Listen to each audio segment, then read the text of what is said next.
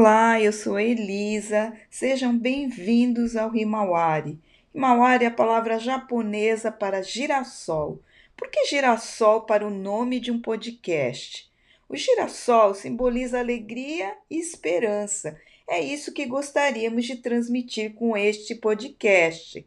Nele queremos contar a história da Igreja Vida Nova de Toyohashi, vida da comunidade e compartilhar sobre missões no Japão.